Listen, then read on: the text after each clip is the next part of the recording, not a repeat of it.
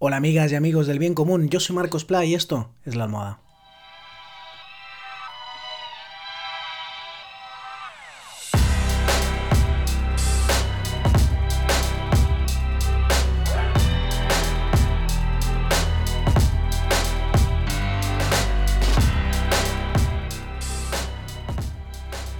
¿Qué tal? ¿Cómo está? Yo soy es miércoles 12 de agosto de 2020 y hoy ha salido el barómetro electoral para julio, finales de julio, de Celeste Tel para el diario.es.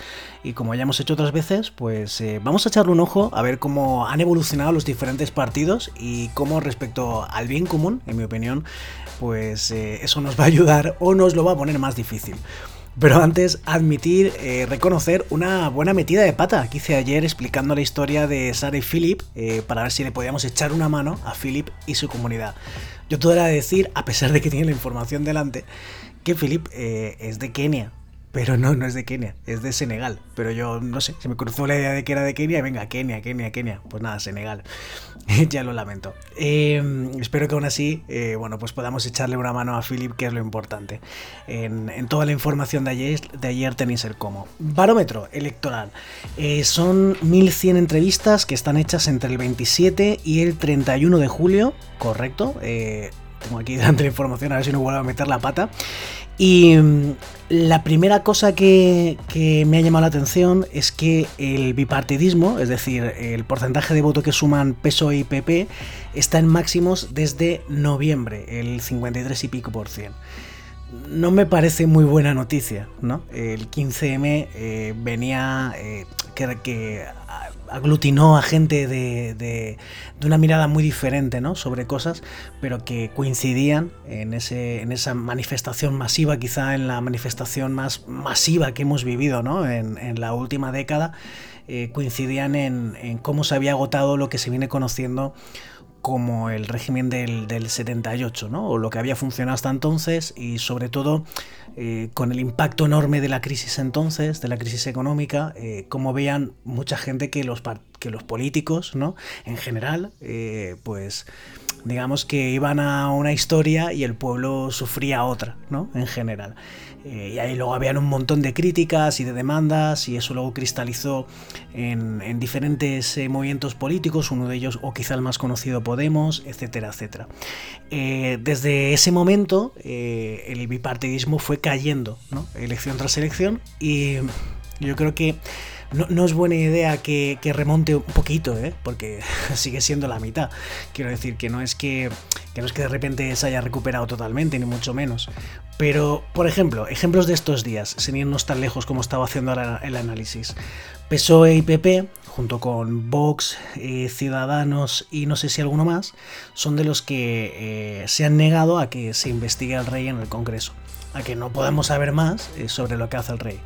Que más allá de si tú quieres que haya un rey o haya eh, una república, pues lo que parece razonable, si nos gusta la democracia, es que se pueda rendir cuentas. Todo aquello que pagamos con dinero que es de todos y de todas, parece razonable que expliquemos qué se hace con ese dinero.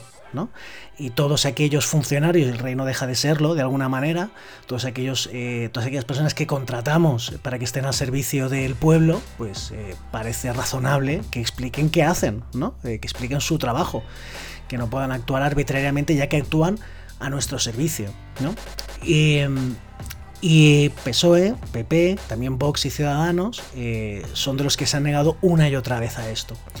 También sabemos que con PSOE y PP el, bipartidismo, bueno, pues con el PSOE eh, sí que hay, ha, habido, ¿no? Durante estas últimas décadas eh, destellos, ¿no? en cuanto a derechos eh, sociales, tipo, tipo el matrimonio homosexual, o la ley antitabaco, o algún guiñito muy pequeño en tema de medio ambiente, como por ejemplo la cancelación del Plan Ideológico Nacional, famoso aquel del PP.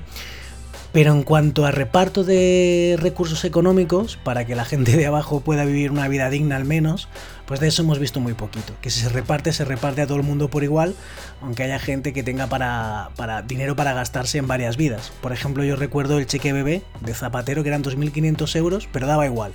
Si ganabas, eh, si no ganabas nada al mes, que si eras Amancio Ortega o Emilio Botín y tenías cientos de millones o miles de millones en el, en el banco, ¿no?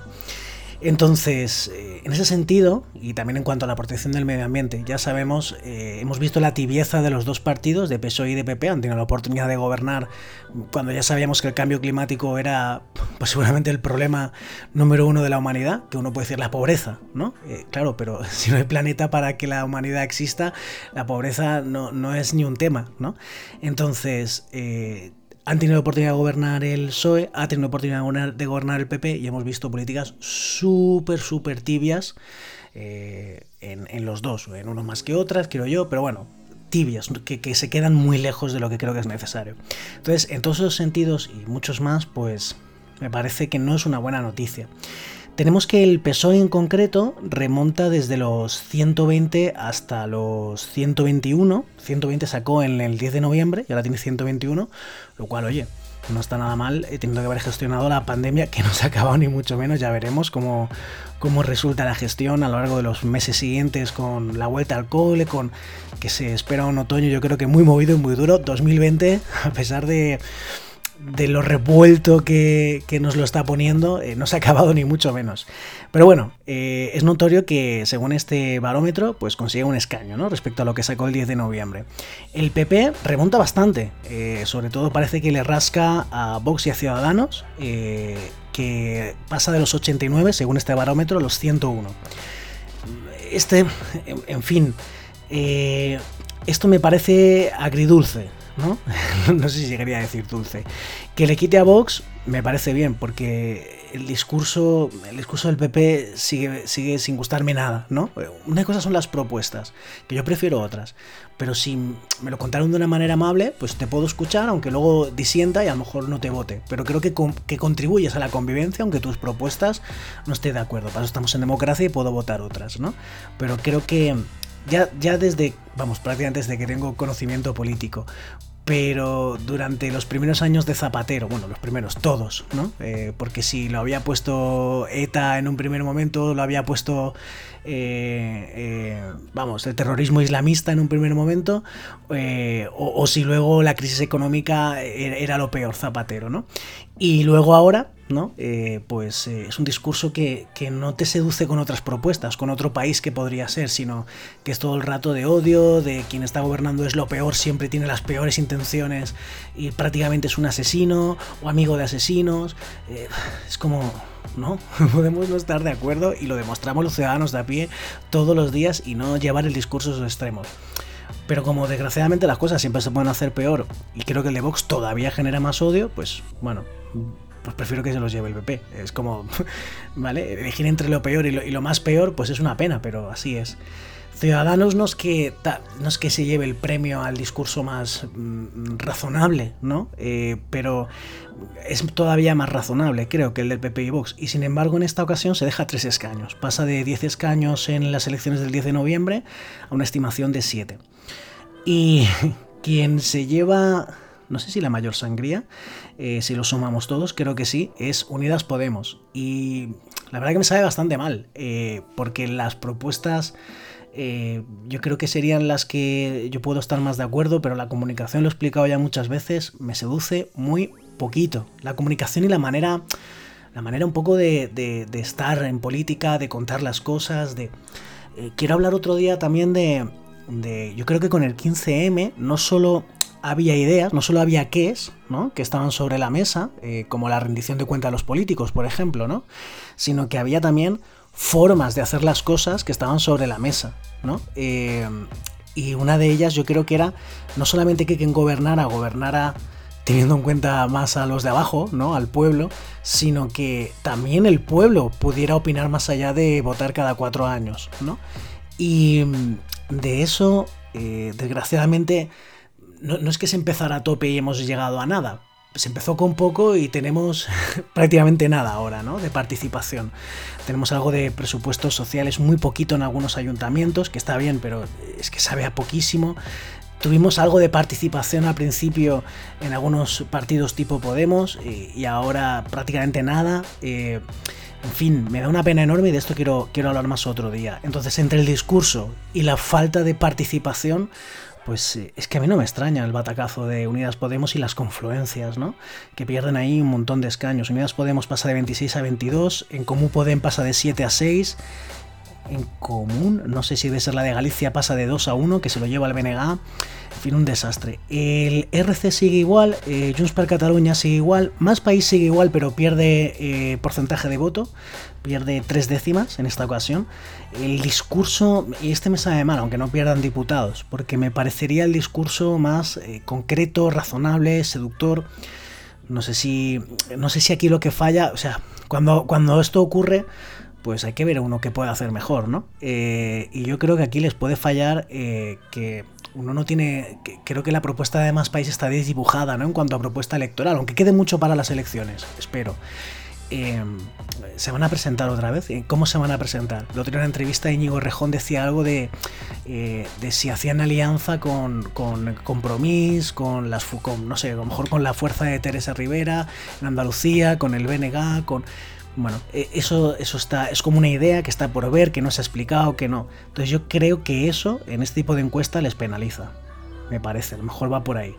Em, el PNV saca 6, yo creo que el PNV lo he explicado ya a veces, eh, sin estar de acuerdo en, el conjunto de las propuestas, es el discurso más razonable en lo que se ha venido conociendo como derecha, ¿no? el, Partido Nacionalista Vasco. Eh, Bildu saca, repite cinco escaños, la CUP saca dos, eh, Compromís repite, eh, incluso gana una décima, Nafarroa Bay, creo que es Coalición, no, Coalición Canaria más Nueva Canaria, perdón, dos escaños, Benega gana uno, el que le quita a Podemos. Eh, Nafarroa ahora sí mantiene dos, el PRC, el Partido Regionalista Cántabro tiene uno y lo mantiene, Teruel existe, tiene uno, lo mantiene y mantiene porcentaje de voto.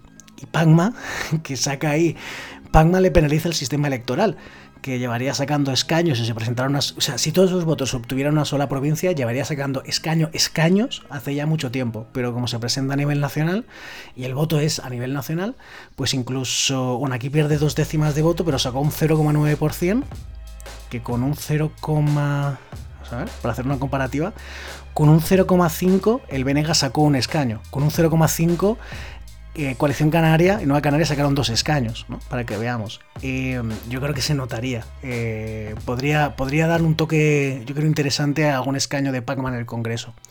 En fin, pues eh, hasta aquí el análisis. Cuéntame cómo lo ves tú. ¿Qué te parece? Los que suben, los que bajan, las estrategias de unos, de otras, de las, de las cosas que proponen, de cómo están gestionando las cosas, de cómo están haciendo oposición unos y otras. Cuéntame porfa en arroba marcosplasaez, arroba Twitter, Facebook, Instagram. Y para que no te pierdas el próximo, mañana, el último de la semana, eh, dale a seguir allá donde lo escuches. Evox, Apple Podcast, Spotify, donde sea. Y por último, para que lo pueda hacer tiempo, para que pueda comprar esta canción que suena, para que me pueda comprar un ventilador aquí en el estudio, pues eh, lo puedes apoyar el podcast desde 2 euros al mes en patreon.com barra marcospla, patreon.com barra marcospla. Muchísimas gracias y ya sabes que lo existente no hago todo lo posible.